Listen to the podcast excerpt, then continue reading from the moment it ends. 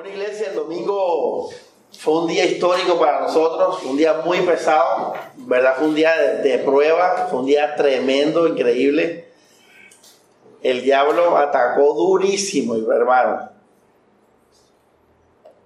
Literalmente como cuando el boxeador medio baja la guardia y lo levanta puño el oponente, así estábamos el domingo nosotros. Como que nos bajamos y nos dio un puño y puño y puño y puño. Fue tremendo y fue un día feo, hermano, ¿verdad? Fue un día feo, un día pesado. Yo me vine a recuperar, fue ya el hoy en la mañana, imagínate. Pero hay algo que sí sabemos y es que el justo siempre se va a levantar. Que el Hijo de Dios, aunque esté, como dijo Pablo, aunque estemos mal, aunque estemos emproblemados, aunque estemos llenos de, cosas, de preocupaciones, Pablo dijo, no afanados, no desamparados, no derribados. Y aunque en ese momento uno, uno, de los ataques del diablo se puede sentir muy, muy desanimado y muy triste y sin fe, el Espíritu Santo mora en nosotros y es cuestión de tiempo, que usted ponga el cronómetro y verá cómo el Señor lo empieza a fortalecer. Pero hermanos, para adelante la convicción es más fuerte que nunca. Nunca nos vamos a rendir, iglesia. Hasta el último día vamos a hablar y a pelear por la verdad. Y este es el título de la enseñanza. El tema de hoy tiene que ver con la verdad.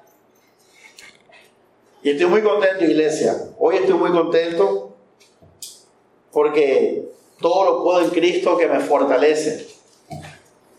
Y el Señor nos ha fortalecido a la iglesia. A pesar de lo del domingo, nos fortalecimos todos. El título de la enseñanza es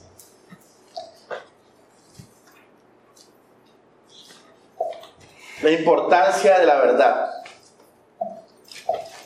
La importancia de la verdad. Vamos a hablar de algo muy importante. Hemos hablado del amor, hemos hablado del gozo, ¿verdad? Eh, eh, hemos tratado de estar en gozo, como el pastor y, a veces fallamos, nos levantamos y sabemos por qué nos podemos regocijar en el Señor. Hemos hablado del amor, hemos hablado del el cuerpo, del alma, del espíritu. Hoy vamos a hablar de algo importante y es sobre la verdad. La verdad. Y, y, miren, miren, vamos a Juan, Juan 8, verso 32. Juan 8, 32. Dice, miren qué tan importante es esto, dice, vamos al 31, a los judíos que habían creído en él, Jesús les dijo, si se mantienen fieles a mi palabra, serán realmente discípulos míos. Conocerán, ¿qué dice? La verdad y la verdad los hará libres.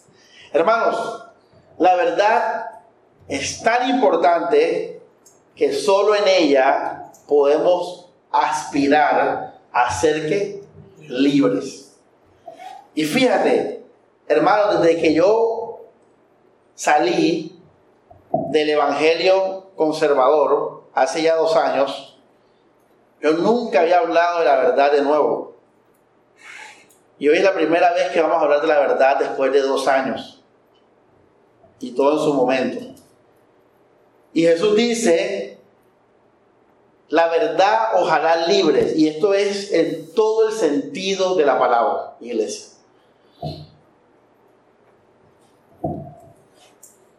Y podemos deducir, hermanos, que sin la verdad no puede haber gozo espiritual, no puede haber amor del Espíritu.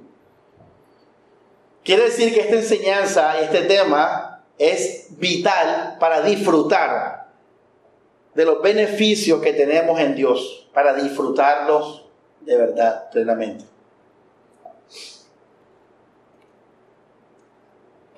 Conocerán la verdad y la verdad os hará libre. ¿Qué nos hace libre, iglesia? Saber la verdad, conocer la verdad, conocer la verdad, conocerla. ¿Qué es ser libre, iglesia? Ser libre tiene que ver con, y miren, miren lo que les voy a decir ahora, con hacer lo que nosotros querramos hacer. Eso es la etimología de libertad. Es hacer lo que yo quiero hacer. Cuando tú no puedes hacer lo que tú, no, lo, que tú quieres hacer, ya tú no eres libre. Por eso lo contrario a libertad es obligación, cautividad, esclavitud. Porque te toca hacer cosas que tú no quieres hacer. Te toca, te toca, te toca, te toca. Y la Biblia dice que la verdad nos hará libres. Quiere decir que el creyente puede aspirar a un estado en el, que, en el que él va a hacer todo lo que él quiere hacer. Porque Dios transforma su corazón y le puede decir a la iglesia, nosotros fuimos creados para amar a Dios. Nosotros fuimos creados para estar en comunión con Dios y buscarlo. Así que ser libres es amar a Dios. Ser libres, hermanos, es conocer a Dios. Y ser libres es actuar para amar a Dios, porque yo quiero hacer eso en libertad. No existe tal cosa como libertad sin Dios. No existe. Porque nosotros fuimos creados para su gloria. Entonces, la persona libre, todos los mandamientos, el amor a los hermanos, la iglesia, la ofrenda, el perdonar, todo eso, hermanos, lo hace, él lo, él lo quiere hacer. ¿Quién no lo quiere hacer, Alex? Tu viejo hombre. Pero tu nuevo hombre ama a Dios. Y por eso dice la Biblia en Juan, los mandamientos de Dios no son qué? Gravosos. Entonces es verdad, somos libres. Nos hacemos libres. Es verdad. Hermanos, libres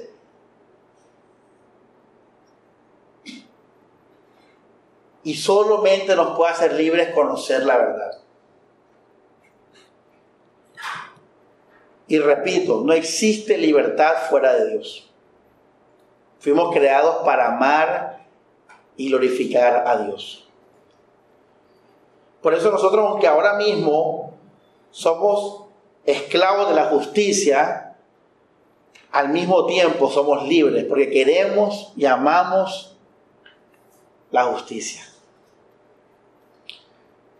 Sin embargo, hermanos, esta, esto de la verdad se extiende a todas las áreas de la vida, no solamente la salvación.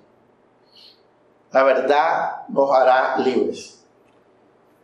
Jesús dijo, vamos a Juan 14, 6.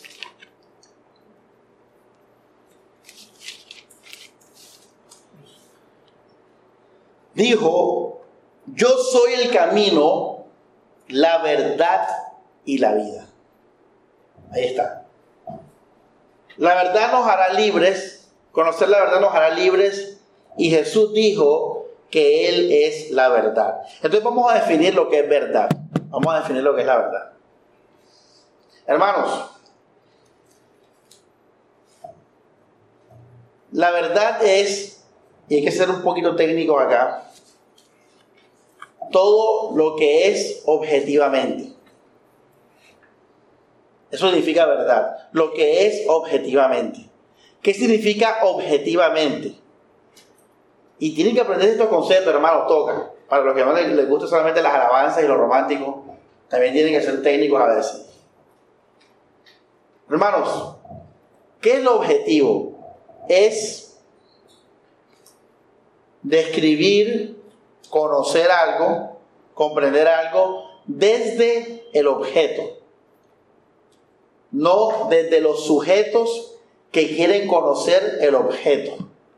Eso es objetivo.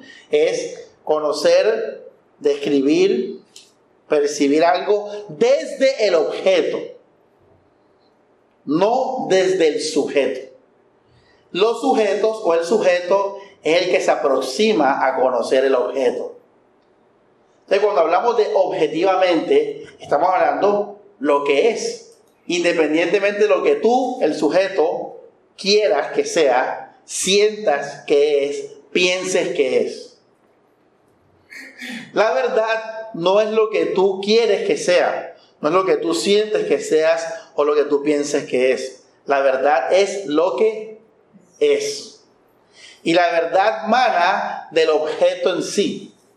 El mismo objeto es el que nos indica lo que es verdad. No hay necesidad de ayudarlo. Entonces, por ejemplo, eh, ustedes saben que los televisores de ahora parecen que cuadros. Parecen cuadros. Muchos televisores de ahora parecen cuadros. Y uno lo ve y uno dice, oye, qué cuadro tan bonito. Ustedes saben que hay unos televisores que ponen una imagen fija para que cuando esté apagado sea como un cuadro en tu casa. ¿Ustedes saben los televisores?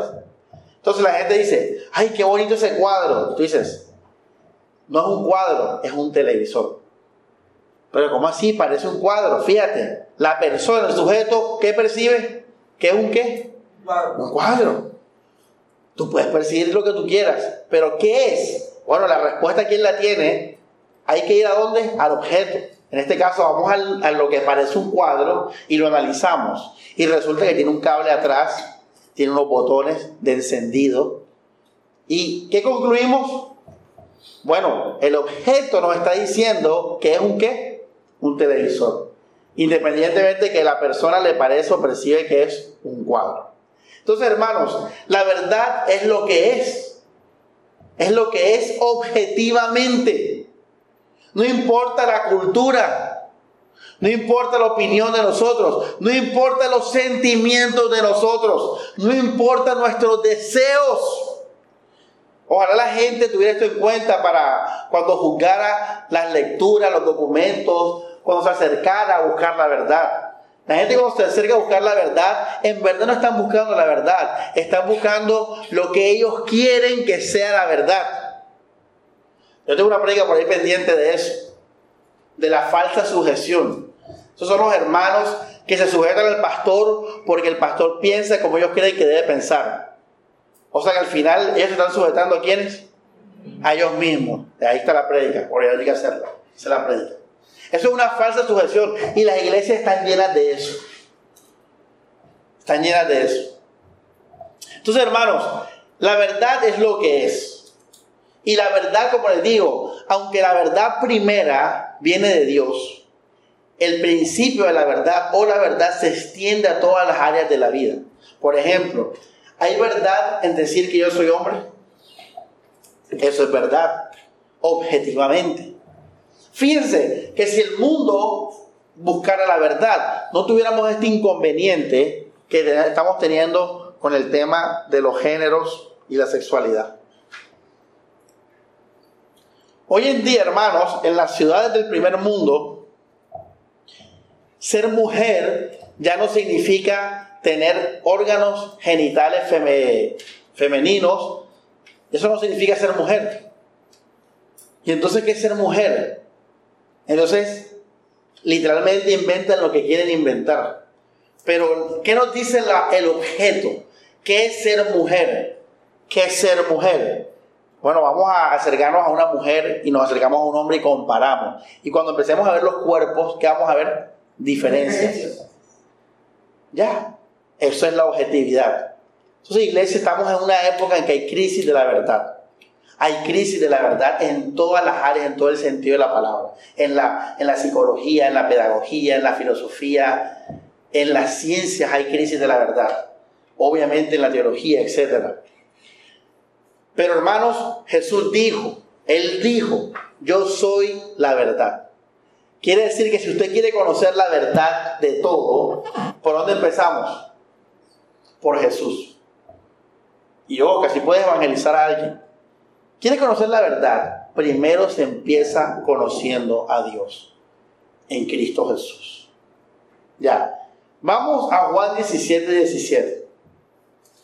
El cristiano está llamado a vivir en la verdad y por la verdad. Eso es un llamado. Nosotros tenemos que vivir la verdad y amar la verdad. Hay gente que ama a Cristo, el personaje. Hay gente que ama a Jesús, pero que no son gente de la verdad. No aman la verdad, no debaten, no luchan por los conceptos, no tienen convicciones esas personas, hermanos, no pueden ser discípulos de Jesús. Porque el discípulo de Jesús es un discípulo de la verdad. Y la verdad por naturaleza nos lleva al debate, nos lleva a la profundidad, nos lleva a buscar el objetivo de todo. Eso es una característica de un discípulo de Jesús. Si tú no eres así, tú tienes que empezar a ser así. Es obligatorio porque tú tienes que empezar a desarrollar discernimiento. Tú tienes que empezar a desarrollar esas cosas que requieren que te vuelvas una persona profunda, con convicciones. El creyente está llamado a vivir en la verdad y por la verdad. Hay gente que ama a Jesús el personaje, pero no aman la verdad. Y uno tiene que amar la verdad en todas sus expresiones y vivir por ella, dar la vida por ella. Pero pastor, yo di la vida por Jesús. Y una pregunta, ¿qué dijo Jesús que era? ¿Yo soy qué? El camino y qué más dijo. O sea que un cristiano también da su vida por la verdad. Porque todo está relacionado con Jesucristo. Juan 17, 17, mucha atención hermanos, dice, conságralos con la verdad. Tu palabra es verdad. Tremendo. Otra afirmación impresionante de Jesús. Nosotros, hermanos, tenemos que consagrarnos. ¿Cuántos dicen amén? Amén, Alejandra. Tenemos que consagrarnos. Y ya. ¿Qué más dice? No, pero Daniel, consagrarnos, consagrarte Daniel. Amén. En la verdad. Ojo eso, iglesia.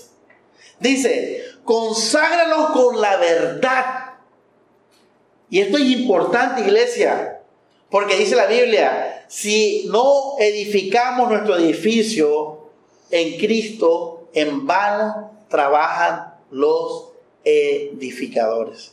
Si usted no construye su casa sobre la roca, en vano construye tu casa. Si usted no se consagra en la verdad, en vano se está consagrando, hermanos en vano está consagrando. Por eso Jesús dice, santifícalos en tu verdad o conságralos en tu verdad. Tu palabra es verdad. O sea, iglesia, a partir de ahora usted tiene que recobrar ese espíritu y ese amor por la verdad. Porque te tienes que santificar y consagrar en lo que es verdad. La verdad no es un tema ligero para el creyente, es lo más importante. Al mismo nivel de Jesús.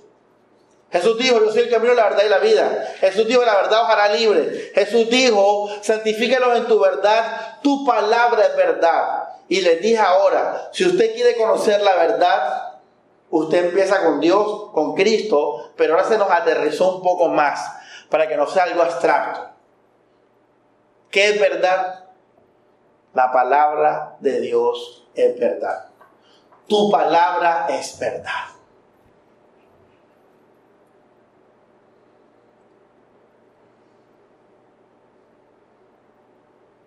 Quiere decir que la verdad está contenida ¿dónde?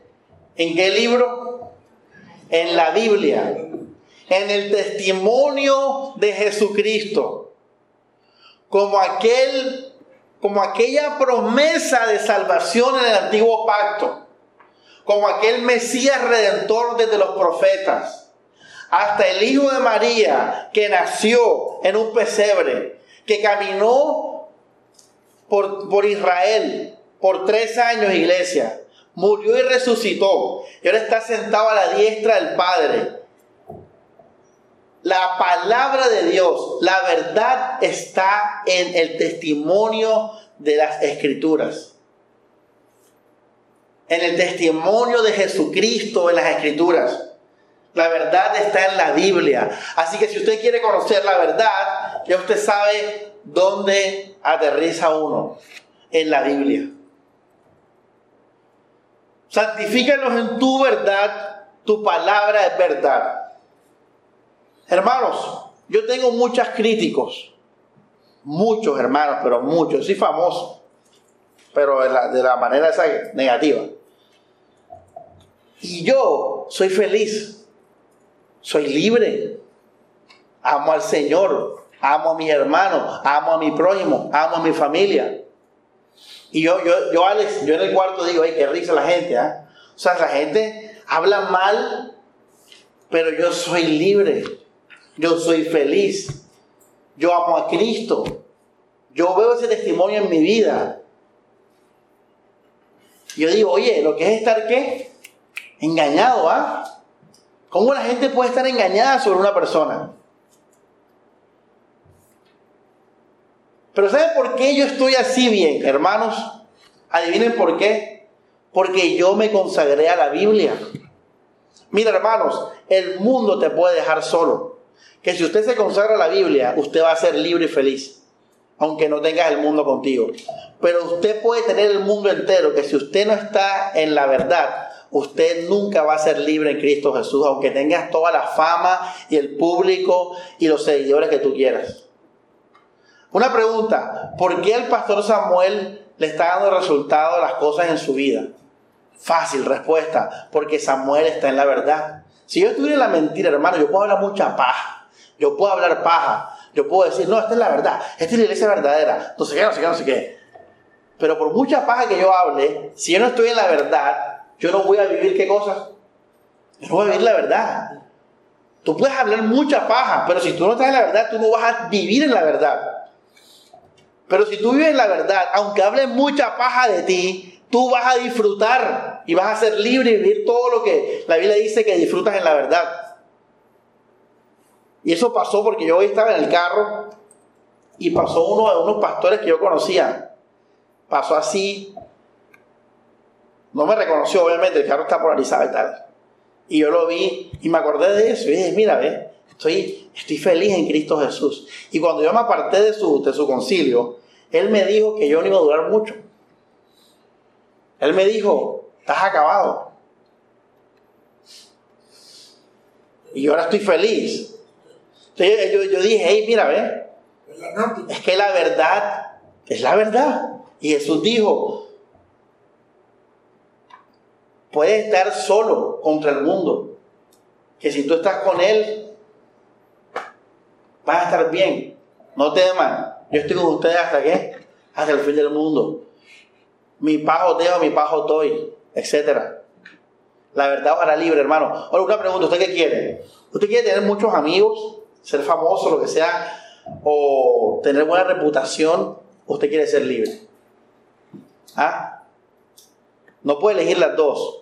Naturalmente, lo, lo primero que te dije no te lleva a ser libre. Porque para tú poder tener buena reputación con todo el mundo, tú tienes que ser un mentiroso.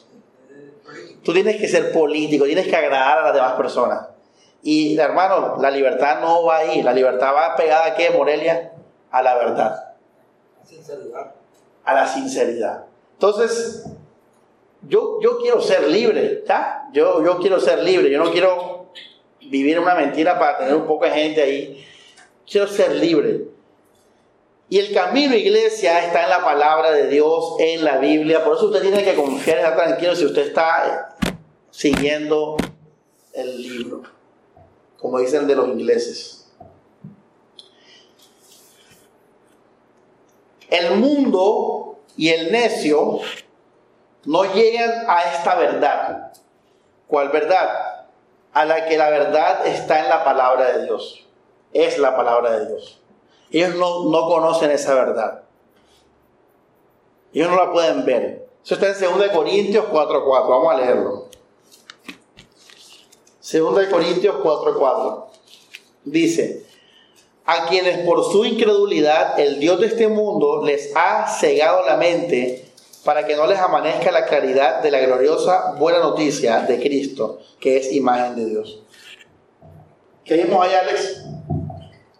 ¿Qué vemos en este versículo? Hermanos,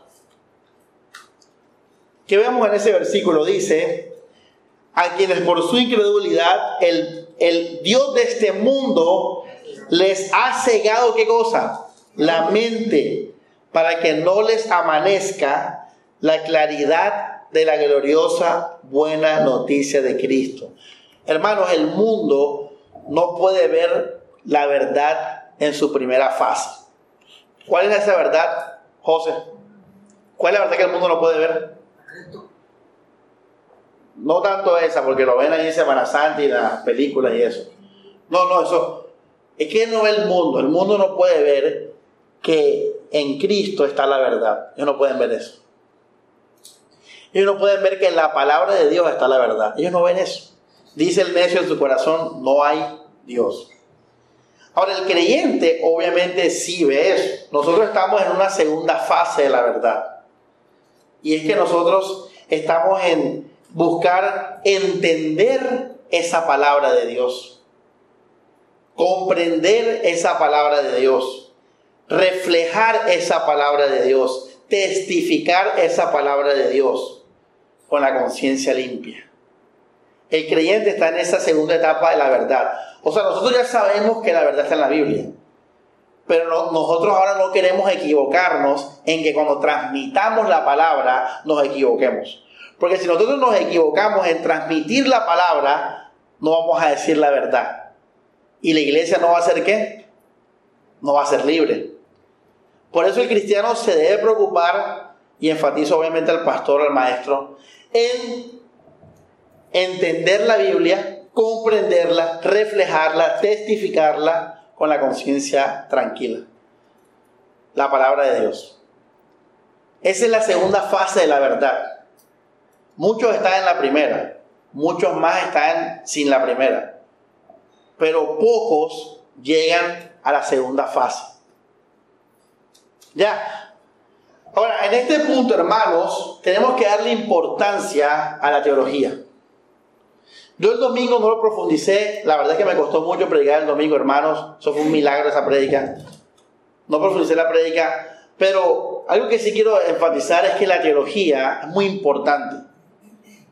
Usted, y repito, para los hermanos románticos y, y que les gusta la relación con Dios emocional, hagan el esfuerzo de aprender términos, porque son importantes. ¿Qué es la teología, iglesia? La teología es un discurso, una opinión o hablar de Dios. Eso es teología. Desde ese punto, hermanos, todos tenemos y hacemos qué? Teología, todo el mundo. El de la esquina, me siento el primer semestre con los nuevos estudiantes de teología. Este, todo el mundo hace teología, el de la tienda, el de la esquina, el presidente, el gerente, el loquito. Cualquiera puede hacer teología. ¿Qué opinas de Dios? Ya. Lo que vaya a decir es teología. Ya. Así que el concepto como tal es imparcial. Pero que cuando, el pastor habla de teología, que es importante la teología, ¿a qué me refiero yo? A que es importante que nuestro concepto de Dios sea preciso y alineado con las escrituras, con la palabra de Dios. Tiene que ser preciso. No podemos equivocarnos, iglesia. No podemos darnos ese lujo. Tenemos que procurar que nuestra teología, lo que nosotros pensamos de Dios, opinamos de Dios y hablamos de Dios, esté fundamentado en la palabra del Señor. Porque la palabra de Dios que dice que es que verdad. Entonces, si tu teología es verdadera, es porque tu teología es la teología de la palabra de Dios. Y si las demás teologías son basadas en la mentira, podemos decir entonces que solo existe una teología. Y es la teología de la verdad, de la palabra de Dios, la teología del Evangelio. Así que entre nosotros podemos hablar de teología y pensar siempre en una sola cosa, en el Evangelio. Ya que no pueden existir dos conceptos de Dios, ni tres ni cuatro, solamente uno. Ahora, cuando digo teología es muy importante, iglesia, es porque el mensaje de la palabra de Dios no es claro en la Biblia, a veces. A veces no es claro. a veces está muy entre palabras. Aparte, nos distanciamos dos mil años de ese testimonio, tres mil años en muchos casos. Idiomas que no son los nuestros. Contextos históricos y políticos que no son los nuestros. Entonces, para tú poder llegar a la palabra de Dios, tú primero tienes que desempolvar la historia, tienes que desempolvar la cultura, tienes que desempolvar la, la parte literaria, tienes que desempolvar la parte gramatical. Fíjate. Y después de todo eso, iglesia, probablemente tú puedas ver con claridad el mensaje de la palabra de Dios. Pero para tú hacer eso tienes que leer mucho. Tienes que buscar diccionarios. Tienes que aprender conceptos, términos. Tienes que desarrollar tu mente. Tienes que elevar tu pensamiento. Aprender muchas cosas, iglesia. Y eso es muy importante y necesario, porque la verdad está ligada a eso. Y solamente en la verdad seremos que libres. Ahora, cuando nosotros vemos la verdad en nuestra mente, el Espíritu Santo hace algo en nuestros corazones. Porque no toda la verdad reside solamente en la mente. También la verdad tiene una fase en el corazón, que es cuando la verdad llega a tu corazón, cuando la verdad te, te habla a tu corazón. Es esa verdad que te da paz. Pero para tú llegar a esa verdad, primero tu mente es apuntada hacia ella. Por eso tenemos que leer la Biblia con entendimiento, comprenderla. No podemos dar las cosas por sentado. Porque dice Jesús, santifícanos en tu verdad, tu palabra es verdad.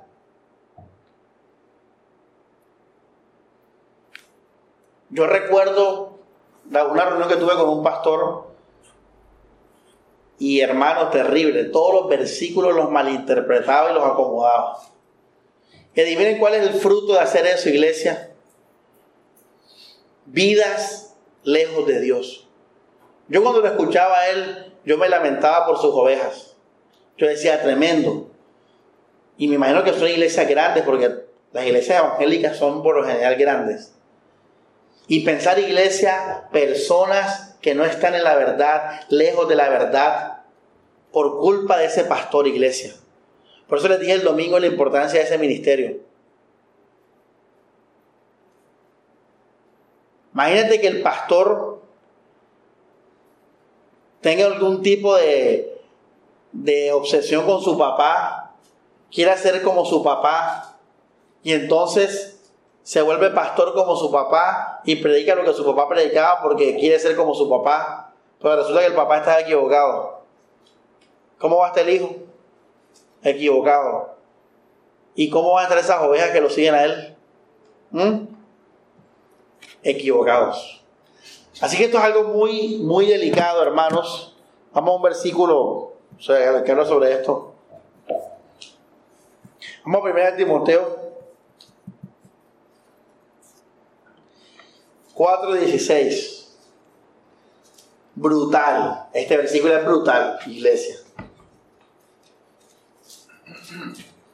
Yo estaba en mi casa ahora y, tú sabes, escuchando música y tal, y ahora está el cuento así que los estados. ¿Tú sabes cuál es eso, Álvaro? Los estados de WhatsApp y todo eso. Eso, eso se inventó para que tú pongas en qué estás. Por eso se llama estado. Hey, estoy en esto. Entonces yo estaba cuando tú estás pasando un buen momento, uno comparte el estado. Esa es la idea ya. Yo estaba, estaba limpiando los CDs, los CDs que coleccionaba y tal. Ah, voy a colocarlo, me, me, me alegra, me, como una gloria que uno tiene, como ahí mi colección y tal. La coloqué. Y mi hermana me, me, escribió, ay, mi pastor polémico. Porque todas las carátulas de los CDs son un poco oscuras, esqueletos y cosas así. Entonces yo estaba pensando, no, sí, es verdad que puede ser polémico, pero le una pregunta, iglesia. ¿Qué es la verdad? ¿Cuál es la verdad, iglesia? La verdad dice que tú no puedes juzgar según qué? Las apariencias. Sino juzgar con justo qué? Juicio. Lamentablemente, el que no sepa esa verdad va a vivir engañado, hermanos. Y va, va a juzgar a muchas personas que son de buen corazón. Para no hablar así de la iglesia, sino en general. En una terminología mundana. Vamos a juzgar a muchas personas que son buena gente por las apariencias.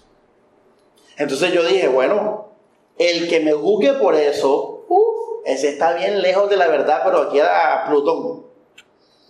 Pastor, ya Plutón y que no existe. ¿Cómo se llama ahora Planeta X? Bueno, ¿crees? Tú te estás enseñando Plutón en tu colegio. O sea, ¿cuál no quiere ese colegio, actualízate. Este, hermanos, la verdad es la verdad y empieza, puede empezar desde lo más pequeño y llega hasta lo más grande. Pero la verdad es una sola. Por eso no, no hay que temer, porque la verdad es la verdad. Ahora, fíjense que el versículo que les dije, ¿dónde está Alex? ¿Dónde está? En la Biblia. ¿Sí ven? Y Jesús dijo que en su palabra estaba la verdad, es la verdad. Ahora yo por conocer la Biblia puedo confirmar lo que estoy diciendo ahora, pero aunque no la sepa, si tengo el Espíritu de Dios y soy de Dios, igual me va a decir la suave. No juzguen por las apariencias. Porque la unción está en nosotros y nos enseña todas las cosas. Entonces, hermanos, la teología, el, testimonio, la predicación de la palabra es fundamental para la verdad. Y tu vida tiene que regocijarse y tiene que deleitarse y tiene que descansar en ella. En ella podemos estar seguros que estamos en la verdad. Vamos a segunda de.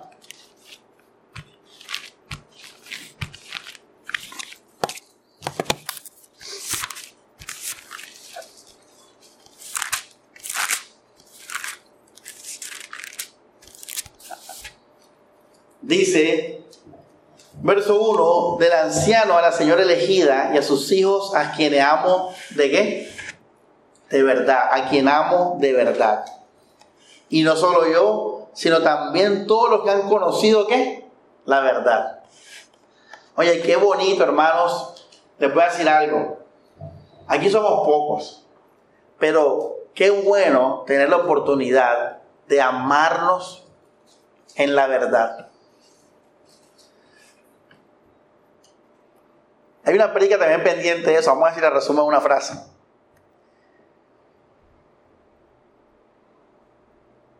nosotros tenemos que llegar a, tal punto de amor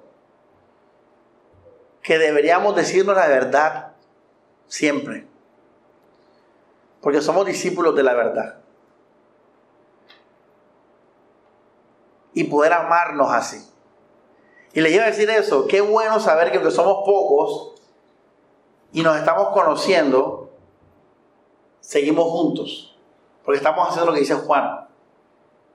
Hermanos, todo lo que no, escuchen esto que les voy a decir, todo lo que no se hace en la verdad es mentira. Por eso las familias son mentiras. Ya, ya antes las familias eran verdad. Y que solamente una, Adán y Eva. Esa era verdad, porque la familia estaba unida con quién? Con Dios. Vivían para la gloria de Dios y la familia era verdad. Ahora en la ley, las familias estaban sometidas a, cumplir la, la, palabra de Dios. Y por eso el proverbio te dice, honra a tu padre y a tu madre, hazle caso a tu mamá, hazle caso a tu papá, porque vivían alrededor de la palabra de Dios, pero hoy en día eso ya no es así. Hoy en día la familia no es sinónimo de la verdad. Y por eso por culpa de la familia, muchos se han perdido. Porque son guiados por el sentimiento y no por qué. La verdad. Y Jesús dijo, santifícalos en tu verdad, tu palabra verdad. Él lo dijo, santifícalos en el amor, en la paz. No, él dijo en la verdad. El amor y la paz vienen después de la verdad. Y quiero que sepa eso. En el orden de los valores, el amor, aún el amor que es lo más grande de todo, está sujeto a la verdad. En otras palabras, si no hay, no hay verdad, hermanos, no existe el amor. No hay amor. No hay forma de que exista el amor de Dios. No hay forma. No hay opción, iglesia. Por eso la verdad, y quiero que salgan de aquí, de esta, con esta, eh, esa conciencia de esta prédica, la verdad es lo más importante, lo más urgente, la verdad. Repito, solo en la verdad todo lo demás será verdad. Solo en la mentira todo lo demás será mentira. Si no es en la verdad todo será mentira. Hay otra frase que dice, tú quieres tener autenticidad a tu alrededor, gente auténtica. Empieza tú por ser auténtico. Empieza tú por ser verdadero y te rodearás de gente verdadera. Pero si tú vives en una mentira, obviamente todo será mentira a tu alrededor. Amigos de mentira, familia de mentiras, todo de mentira.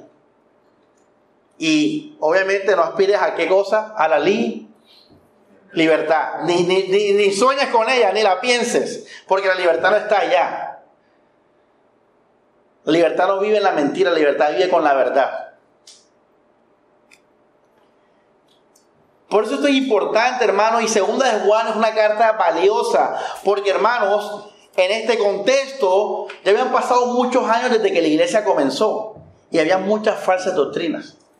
Por eso no bastaba con ser cristiano, no bastaba con simplemente amar a Jesús, no, en la verdad. No basta con ser hermano tuyo, iglesia. Yo quiero ser hermano tuyo en la verdad, en la verdad de Dios, en la verdad de tu vida, en la verdad de todas las cosas. Esto es brutal. Vamos a leer de nuevo el verso 1. Y le a su casa toda.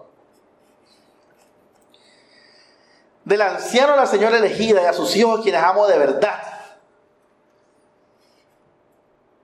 Y no solo yo, sino también todos los que han conocido la verdad. Los amo a causa de la verdad que permanece en nosotros y estará con nosotros para siempre. La verdad que permanece, los amo a causa de la verdad. Una pregunta, ¿tú por qué amas a tu hermano en la iglesia? Bueno, lo amo porque fue tu imagen y semejanza de Dios. Lo amo porque Cristo me llama a amarlo para permanecer en su amor. Lo amo porque Cristo lo amó. ¡Wow! ¿Eso es amar en qué? En la verdad. Eso es amar verdad, esa es la verdad. Todo lo demás que no sea eso es mentira, no es amor verdadero. Es amor egoísta. Me estaba pensando eso, al final el amor es uno solo, el pero los demás no se, se dice un amor para guiarse, pero eso no es amor. Eso es pasión o responsabilidad o, amistad, compañerismo. Pero amor es solamente el amor ágape. Es lo, el único amor que es real. Lo demás son amistades, compañerismos, relaciones de pareja, relaciones pasionales, responsabilidades. Pero el amor es el amor ágape, el amor de Dios. Y esa es la verdad, iglesia. El mundo, así es que estamos 15 aquí, hermanos, el mundo está engañado. Cuando Noé se salvó con su familia, la verdad solamente la sabía una sola persona en el mundo, y era Noé y el mundo entero pereció. Así que la verdad puede estar en unos pocos, sí, puede estar. Sobre todo si estamos en un mundo muy malo, la verdad va a estar en muy pocos. Pastor, ¿usted por qué está seguro de la verdad? Pues ya te dije, hermano, cabezón, básate en la palabra de Dios y podrás descansar en todo lo que haces. La homosexualidad siempre será pecado. Always.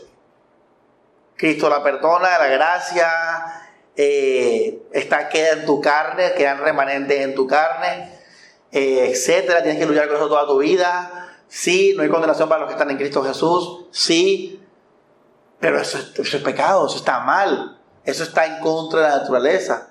Esa es la verdad. ¿Ya? ¿Y dónde te basas en eso? Pues la Biblia dice que Dios creó hombre y mujer. Y ya, eso es suficiente. Dios creó hombre y mujer, no existen sexos intermedios. ¿Cómo, Samuel, ¿tú por qué te basas en qué? En la Biblia, ahí está en la Biblia, ¿ya? Lo de la poligamia, hermano, ese tema es tan importante. Ese tema fue un regalo de Dios. ¿Sabes por qué? En la iglesia primitiva había unos, unas leyendas alrededor de la iglesia. Yo se las he contado. Que había incesto porque se casaban los hermanos. Tú sabes. Hoy en día la gente sabe que la iglesia se llama hermano, pero antes no sabían. Entonces antes Hércules se va a casar el hermano tal con la hermana tal. ¿Y qué es el mundo? Incesto. Pero de verdad, incesto, hermano, escandaloso así. Que comían cuerpos humanos. Porque cada vez que cada domingo decían, vamos a comer el, cuerpo de Cristo y la sangre de Cristo. Entonces Alex se imaginaba, hey, mira, esta gente es caníbal. Entonces cuando tú ibas a la iglesia, imagínate, toda tu familia y la gente y los vecinos decían, este tipo va a un lugar donde hay canibalismo, donde hay incesto, y para rematar donde su Dios es un criminal que murió crucificado. O sea, ser cristiano en esa época, hermanos, requería, oye, amar a Cristo y amar la verdad. Pero hoy en día no hay nada, el cristianismo hoy no tiene nada que nos pueda al menos un poquito contrastar o así o algo, no tiene nada. Hoy en día Cualquier celebridad es cristiana. Porque Dios ofrece paz y amor y te ama a pesar de lo que tú eres. Y, y estamos hablando con mi hermano de que está ahora la extragracia o el, mensaje de la supergracia, que todas las prédicas son eh, Dios está contigo a pesar de lo que tú eres. La misericordia de Dios es abundante. Hagas lo que hagas. Él te ama. Tú eres su hijo. No lo olvides. Esa es tu identidad. Esa es tu cédula bla, bla, bla. Hoy estamos, hoy en día, hermanos, no hay nada que uno lo haga a uno ser bíblico ni siquiera un poquito. Pero cuando tú hablas de la poligamia, hermano, hermano, eso es un gran filtro. Eso es un gran filtro, por eso usted no se debe avergonzar de ese tema. Los árabes no lo hacen. Mira, hace, hace como dos años que estaba una, en un programa de televisión con varios pastores y líderes religiosos, le preguntaron al líder de la mezquita aquí en Barranquilla, que queda por el Liceo de Cervantes, el colegio, que si en su iglesia, en su comunidad había parejas polígamas. Y él dijo, sí, tenemos dos. Ah, bueno, y tal, ya listo, sigue el tema. ¿Y por qué? No, el Corán dice, que el hombre puede tener varias esposas. Ya. La Biblia, hermanos, nos habla de que el hombre puede tener varias esposas. Y yo le decía hace poquito a alguien que ojalá el mundo supiera esta verdad, porque hermanos, por no decir la verdad, ¿qué hace el hombre hoy en día?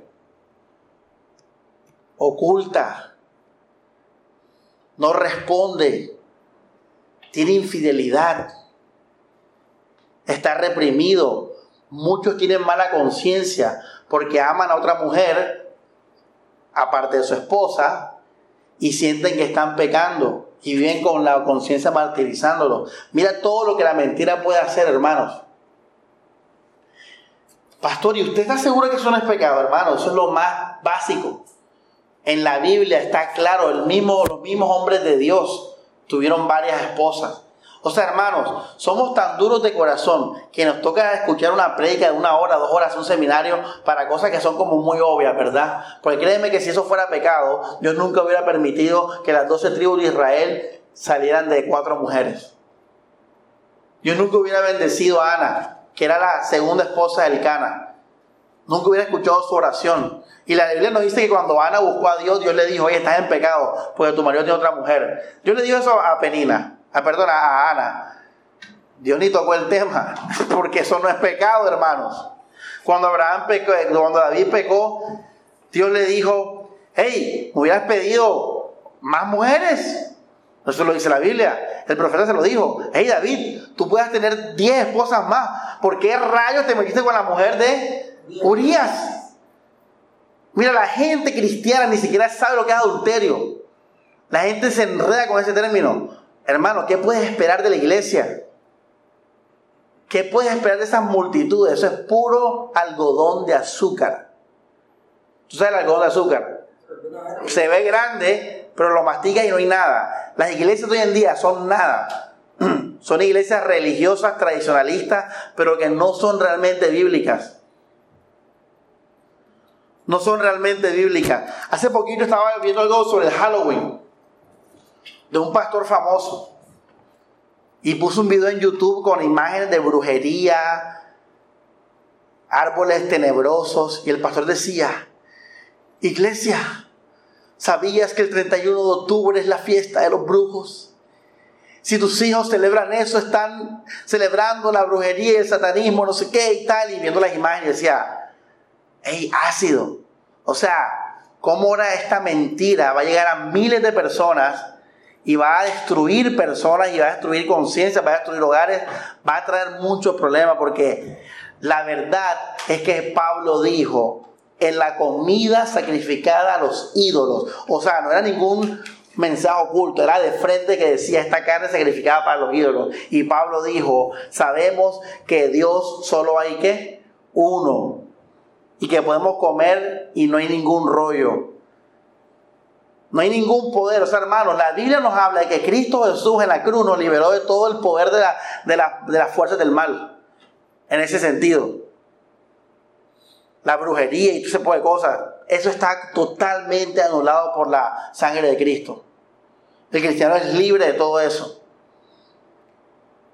Esa es la verdad. Eso está en la Biblia.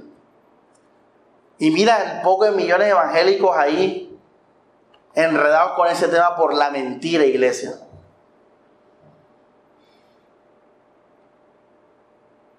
Así que repito, iglesia, es tan importante conocer la escritura, basarnos en ella. Por eso es importante la gracia también. Así como la poligamia es importante saberla, porque vamos a basar relaciones en la verdad. La gracia también es importante. Qué bueno que yo sepa que el amor entre José y yo, por ejemplo, se relaciona conociendo la verdad. Porque repito, solamente lo que es fundamentado en la verdad es que verdadero. La verdad, iglesia, saca las cosas a la luz. Saca la mentira a la luz. Saca a los mentirosos, iglesia. A los superficiales. A los artificiales. La verdad no acepta nada de eso. La verdad lleva al amor verdadero. Y a la paz y el gozo verdadero. Mira hermanos, y termino con esto. Con este ejemplo.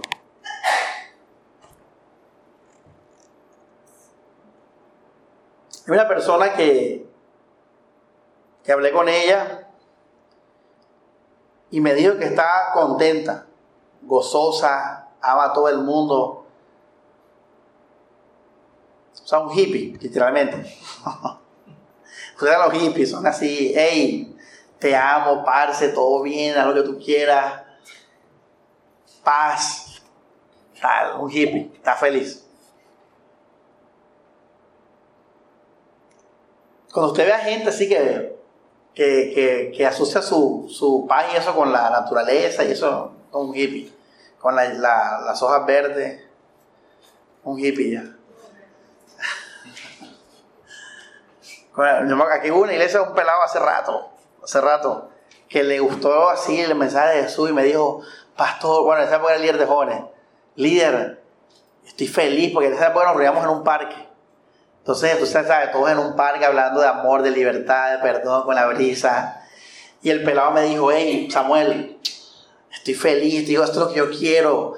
Vamos a reunirnos en un campo más, más natural y vamos a traer arroz y, vamos a traer lentejas y, y compartir entre todos y tal.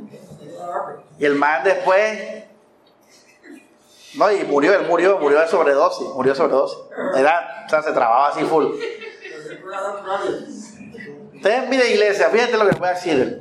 Hay mucha gente que por, por, por cosas encuentra como una clave para mantenerse bien en este mundo. Hay gente que lo encuentra. Y mira, viven el amor aparentemente en gozo y paz. Pero cuando esa persona muera, va al infierno. Está bien, digamos que logró sobrevivir en, esta, en este momento. Pero nunca confrontó su orgullo. Nunca confrontó sus traumas. Nunca perdonó y soportó en la vida real. Vivió aislado en una idea se mantenía en esa idea a través de la música, a través de los paisajes, a través de ideas, se mantenía aislado. Y todo bien, paz y amor. Y no solamente lo que, lo que logró fue artificial, sino que cuando muera va a ir al infierno. Porque la Biblia dice que hay un cielo y hay un infierno, y eso es verdad. Fíjate, eso es parte de la verdad.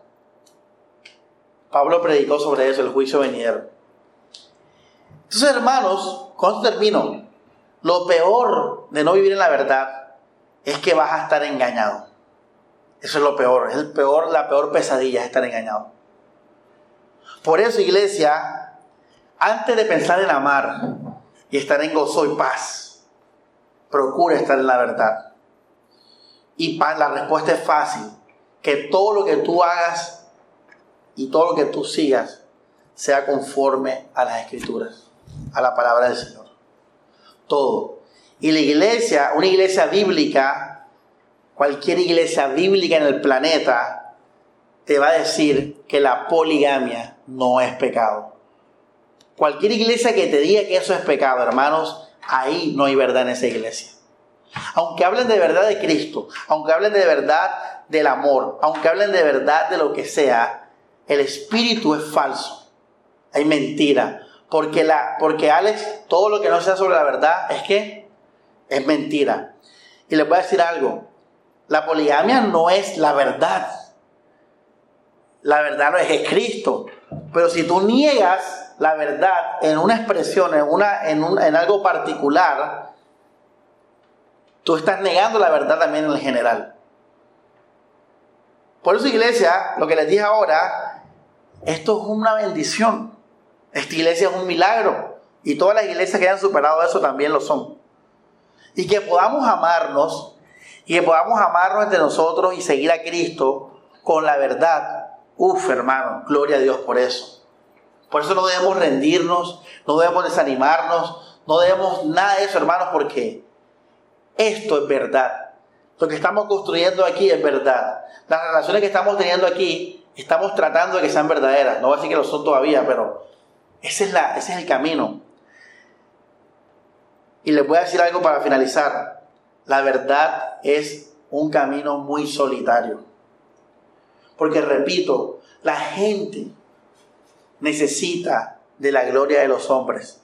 Necesita de la aceptación, de la aprobación del dinero, del techo, del sustento. Y como ese es su Dios, sacrifican la verdad, hermanos, por esas cosas. Esa es la mayoría de personas en el mundo entero. Hay una película que me encanta, se llama Belleza Americana. Se la recomiendo. Y me gusta mucho porque el señor, el protagonista, se libera de, lo, de, la mentira. Él dice, ya no aguanto más vivir y lo primero que hace es en el trabajo, le dice un poco de cosas al jefe. ¿Y qué nos está diciendo la película? Que la mayoría de gente en el trabajo, ¿cómo está con el jefe?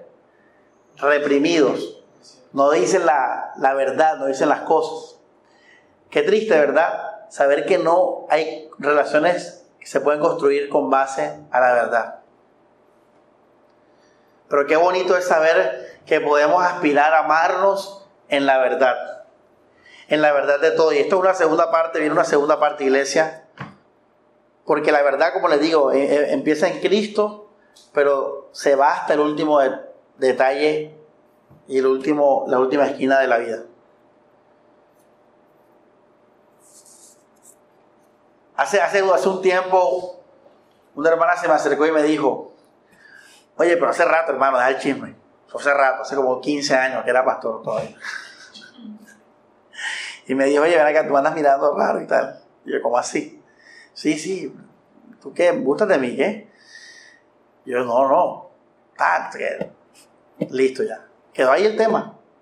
Y ya, o sea, se murió el tema, nunca más se tocó y todo bien, paz y amor. Y después valoré y dije, qué tremendo, ¿ah? Qué tremendo porque podemos amarnos en la verdad, o sea, en todo sentido de la palabra. Estaba pensando en un hermano que es homosexual en su carne, o sea, en su carne, y que pueda decirte, pues, yo lucho con eso. Y tú le puedes decir, deja la, la deja buscar una palabra, deja la bobada, le puedes decir, acuérdate, enfócate, que acuérdate que eso es pecado, que no sé qué pero que tú puedes amarlo y que puedan incluso hasta reír de su, de su, condición carnal y no ocultarla. Saber que ese hermano en su carne lucha con eso y poder amarlo y ser iglesia, eso vale oro. Entonces los que lo logran hacer se vuelven liberales y los que no, ahí. Pero no, no, existe, una, no existe una forma de decir ahí, vamos a decir lo que es verdad, vamos a apuntar a la verdad y nos vamos a amar. Y la verdad es que eso es pecado. La verdad es que tú luchas con eso y que yo te amo. Y que tienes que vivir en el espíritu, no en la carne. Eso vale oro, iglesia. Y vamos por eso, iglesia. Vamos por la verdad en todas sus expresiones. Porque no quiero que mi fe sea en vano. No quiero que mi amor sea en vano. No quiero que mi gozo sea en vano. Quiero que todo lo que yo haga, sienta, viva y piense sea para la gloria de Dios. Y le damos gloria a Dios, hermanos, cuando nosotros vivimos y testificamos la verdad, empezando porque Cristo nos amó y murió por nosotros y nos dio vida y bien abundancia solo por la fe. Entonces, terminamos la enseñanza de esta noche, iglesia.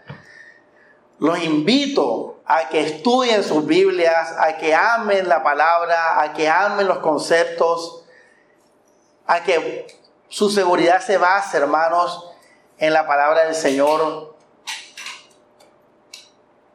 Porque el llamado es a santificarnos en la verdad. Y la palabra de Dios es qué? Verdad. Gloria a Dios por eso. No vivir por las apariencias, no vivir mentira, iglesia. La Biblia dice que había unos que creían en Jesús, pero tenían miedo de qué? De los fariseos. Terminamos con ese versículo para que lo lean ahí. ¿Qué lo tiene José?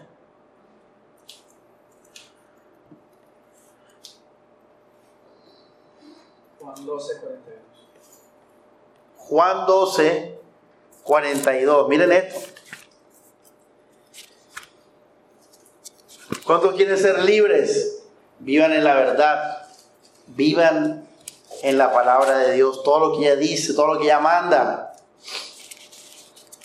Juan 12, 42 dice, con todos muchos creyeron en él, aún entre los jefes, pero por miedo a los fariseos no lo decían, para que no lo expulsaran de la sinagoga. Prefirieron la gloria de los hombres a la gloria de Dios. Tremendo, ¿ah? Prefieren la gloria de los hombres que la gloria de Dios. Libres en Cristo, hermanos. Libres en Cristo Jesús. Vamos a orar. Dios Padre, te agradecemos por tu palabra. Nos encomendamos a ella, Señor. Que amemos, que busquemos la verdad, Dios. Que vivamos por ella. Demos nuestra vida por la verdad, Señor. Construye en nosotros ese carácter, Dios, desde lo más pequeño hasta lo más grande, Jesucristo. Señor, y que esto nos lleve, Dios, siempre a estar creciendo en tu palabra, Dios, conociéndola, Señor, arriba, abajo, izquierda, derecha, profundo, Señor, todo lo que tu palabra dice, todo lo que las escrituras dicen, Señor Jesús. Y que nos gocemos, Dios, porque si hemos construido algo, lo hemos construido hasta ahora en la verdad, Dios. Que no nos rindamos, no nos desanimemos, Señor, porque aunque sea poquito, Señor, es en la verdad sobre lo que dice tu palabra, Señor, de nosotros, del hombre, la salvación, del amor, de la muerte, del infierno, del cielo, del hombre, de la mujer, de la vida, de las finanzas, de la familia, Señor, de los matrimonios, Dios, toda tu verdad en todas las formas, Señor. Guíanos a ella, Señor, aunque está todo en nuestro corazón por el Espíritu Santo, no toda está en nuestra mente, Dios. Así Dios bendice el ministerio pastoral, bendice a los futuros teólogos, Señor. Encomienda siempre, Señor, a esos hombres y mujeres, Dios, a, a, ese gran trabajo, Dios, de estudio, Señor, y en búsqueda de la verdad para predicarle a su pueblo. Porque, Señor, sabemos que todos los desastres que hay, Dios, también en parte son por todos esos falsos pastores, Señor, ignorantes, que buscan el, la opinión de las personas, Señor, que son flojos, Señor, que hablan según sus propios deseos e imaginación, Señor. Por esto, Dios, bendice el ministerio pastoral, Señor. Y siempre, Dios, que no falten hombres y mujeres, Dios, que hablen la verdad, aun si eso va a costar sus vidas, Señor. Todo sea para tu gloria, Jesucristo. Amén y amén.